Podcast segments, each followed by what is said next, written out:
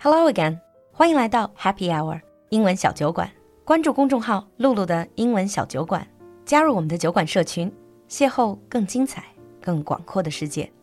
Today we have in our studio TJ again. Hi TJ. Hi. Hi Lulu. We're going to have with TJ one of our philosophy discussions. Actually, I'm sure a lot of you who are listening to this show, you're like me when we think of philosophy, it's something that's really dry, it's very difficult, it's very deep and profound. But actually, the life stories of many philosophers are quite interesting. I'm always fascinated. Yeah, well, I think all of philosophy is very interesting, but uh, some of it is more objectively interesting than other parts. Mm-hmm. And there's one philosopher in particular, I think, that is just completely out there, and he's the craziest philosopher that, or at least that I've studied. He's called Diogenes, and he's another Greek philosopher. Diogenes, 中文叫蒂欧根尼. That's a bit too ancient for me. I've heard the name rings a bell, but what is he about it, for you to call him the craziest philosopher? A lot of it is his life, so he loved to live his philosophy, and his life story is just incredibly interesting. And we don't hmm. know if it's 100% true, but we know a lot of it is true because it's reported in multiple places. Mm-hmm. Okay, let's hear it. Well, he was born into one of the Greek city states, mm-hmm. and his dad was a banker. And the first thing that we really know about him is that he grew up and he was convicted of a crime that they were adding cheap metals to the coins. So he oh. lost Oh. everything. He was kicked out of his country and they ta took away all his possessions. So essentially, they were counterfeiting money. They were making fake, substandard coins. Right. Mm-hmm. Right, he was a criminal. That's the first thing that we learn about him. Yep. So he moves over and he goes to Athens, which is, of course, the famous city where Socrates and Plato mm. lived. And Plato was alive at the time. Oh. But he would go to Plato's lectures, but he would just eat and drink loudly in the lectures. And he would contradict Plato and he would go there and just try to annoy Plato as much as possible. Sounds like a very unlikable person. Right. That's basically what we hear from the reports is that he was not the greatest person to be around. He slept in a big jar in A jar. inside the town center, right? He slept in a jar. He had no possessions of his own and he would just uh, go to the toilet anywhere in the middle of the street. and he was a philosopher? Right. He did study philosophy, and similar to Socrates that we talked about before, he would go around talking to people and talking about philosophy. But his philosophy was one that hated being pretentious. He thought that philosophers were too pretentious and they needed to be more natural. So being natural means going to the toilet whenever you want, wherever you want? Well, I mean, if you look at nature, that's what animals in nature do, right? They don't aren't pretentious and go to the toilet. They just live their life in a very natural and free way. That's taking natural way to the next level. 这种返璞归真听起来也有点恐怖. Many people would call that uncivilized. Right. And I think part of his whole idea was to try and really shake people's conceptions, really shock people and, and make them think. And you have this in, in China too, like in Chan Buddhism, the Chanzong Fojiao, right? You have this idea that sometimes you just need to really scare someone or shock them or say something very strange or do something very strange just to make them realize a lot of their kind of stupid ideas that they have. Um, the end of his life, So are you saying that he was doing that to shock people? He was doing that almost like ironically for a reason? Or was that just Right. his way of life? I think it was both. I think it was his way of life, and he was doing it to try and show a point. He'd do it very, very insistently and really try and force people to confront some of the ideas that they had. So after he'd been in Athens for a while, annoying people, the best story that we have, or the most accurate story we have, is that he traveled for a time and mm-hmm. was eventually captured by pirates and sold into slavery, where he was sold as a teacher And then eventually, after he taught children for his master, he was eventually set free. And the traditional story says that he died from holding his breath, that he just refused to breathe one day. He just held his breath and wow. died.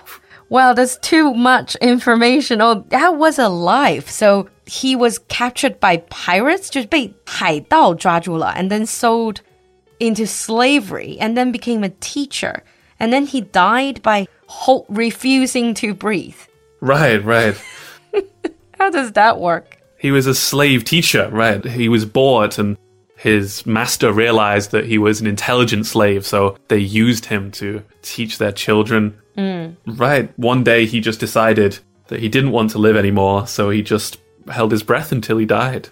He sounds very, very odd and eccentric. By the way, you've told us about all these life stories, all these adventures, so to speak. But what was his school of thoughts? 他到底是哪一派的? Was his philosophy? Well, he founded a school, and we call that school the Cynics or Cynicism. Cynicism. Oh, isn't that not trusting anything, doubting everything? Cynicism 在一般的口头表达里面就是指玩世不恭，but in philosophy, I think it's called 犬儒主义。犬 is the dog，儒就是儒家的儒。why is it called 犬儒? I don't really even know the Chinese translation. Where does it come from? Is it linked with the meaning in English or in Greek? Right, so the word cynic comes from the Greek word for dog.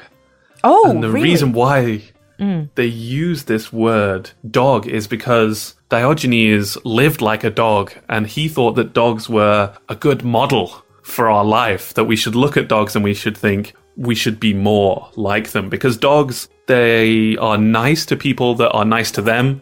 Mm. They growl at people that are mean to them and then they will bite you if you are very horrible to them. And Diogenes says that that's a good model. Just be very, very simple, very, very straightforward. If people are kind, be kind. So we should all live like dogs. That was essentially his philosophy. According to Diogenes, and like you said, we use this word cynic to mean mm. somebody that's very, very skeptical. Yeah. Um, and usually a little bit negative about things as well. But that was another thing that Diogenes was. He was very, very skeptical about society, manners, and all of the things that he would say are very pretentious. Mm. The li, politeness, the way that we treat each other. Diogenes would say, no, no, no. We need to get rid of all of those things and go back to being truly natural. So he's a little bit like the Taoists in that sense in traditional Chinese philosophy. Yeah, but Taoists never ask you to go to toilet on the street and then just go around like dogs. Right. I think that Diogenes has a different idea of nature yeah. than the Taoists. Mm. Um, but it's still the same basic idea of trying to be natural rather than live up to some artificial standards set by society. Do you think that was his way of rebelling against social rules and all these mannerism, etiquette, perhaps all these class structure? Yeah, it's hard to know what goes on inside somebody's mind, but mm. I assume that losing everything, that he was from a wealthy family that made coins, so they were making money literally. Mm and then he lost everything. So I'm guessing that that was what really changed him. He realized that money and all the things that he'd known before he became a criminal were not uh. that important, and there were more fundamental things in life. 嗯，从这个良好的家境里面，这个家道中落之后，就感觉金钱如粪土。But how do we know that he didn't just lose his mind and went crazy? How do we know what made him a philosopher Rather than just a crazy person? What made him a philosopher is that he has a, a comprehensive idea of what the good life is.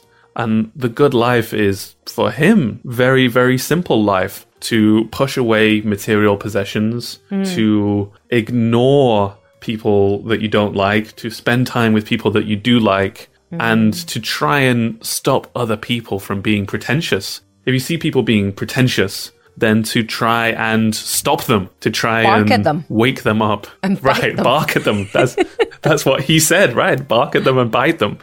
I kind of understand where this whole behaving like a dog thing comes from. I can see that these good quality of dogs being loyal to people who treat you well and sort of defend yourself or fight against people who are hostile to you. I don't think Diogenes somehow would have liked cats because even if you're nice to cats, sometimes cats are not really showing you the same level of respect. Right And that's the the problem with him.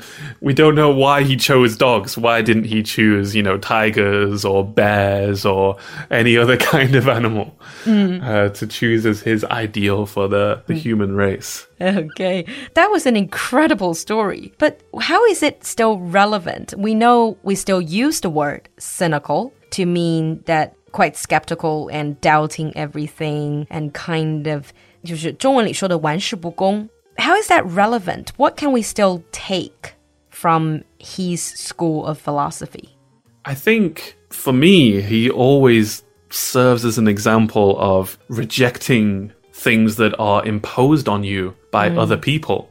That he is that example of just saying, no, thank you. I don't want to follow the rules. I don't like the way that things are. Mm. And this happens throughout society, all of history. You have people that just say, no, I don't want this anymore. And whether it's a small thing or a big thing, they try to change the way that things are. And I think that that's what Diogenes is. He's a very principled man that has a very clear idea about what the good life is and, and he follows his heart. You'll have to excuse my Chinese, but you say something like, 做自己的路让别人去说. Something uh, like that, I think, is that's Diogenes, I think. So if you want to behave like a dog, be like a dog. Don't mind how other people are going to. Don't mind the strange looks other people give you. Right, right. Mm. I think that that's what we can learn from him. Mm. Perhaps not to his extent, but I'm sure there's something that we can take from that. To finish today's discussion off, I'm going to ask you personally talking about cynicism and Diogenes, are you a cynical person? Would you say that you're a cynical person? I like to think of myself as skeptical but not cynical especially the modern usage of the word really mm. emphasizes that negative yeah. aspect. Cynical is very negative. Yeah. But what is the difference? Cynical, skeptical, they're both about not trusting the status quo, right? What is going on. I would say skeptical, you need more proof that you do question things and think, is this really what it looks like? Mm. But cynical, you're a lot more negative, and you think this is probably not what it looks like. You mm. you give a lot more weight to the skepticism. Mm. So I think that uh, it's just a skepticism is just a little bit lighter. I'd like to ask ah. you a question as well, Lulu. Yeah, sure. Would you like to meet Diogenes? Do you think you'd like to go for a drink with him? If he's gonna go to the toilet anywhere he goes, probably not. I wouldn't invite him to my place, that's for sure. But I would like to talk to him and to ask him why he behaved like the way he behaved, really. It'd be wonderful right, if we maybe. can invent time machine and travel back to ask him whether all these analysis we just did was truly what he meant to show. Right. You can meet him in the park, just don't meet him in your house and you'll be okay. exactly. all right. On that note, I think we're going to wrap up. Thank you, TJ, for giving us this really quite strange but incredible story about one of the craziest philosophers, Diogenes. Thank you, TJ. Always a pleasure. And if you have anything to say, how do you feel about this story? And would you like to meet him if you could travel back in time? Leave us a comment in the comment section. We'll see you next time. Bye. Bye. 今天的节目你喜欢吗？赶快联系小助手加入酒馆社群吧。小助手的微信号是 L U L U X J G three。我们在酒馆等你。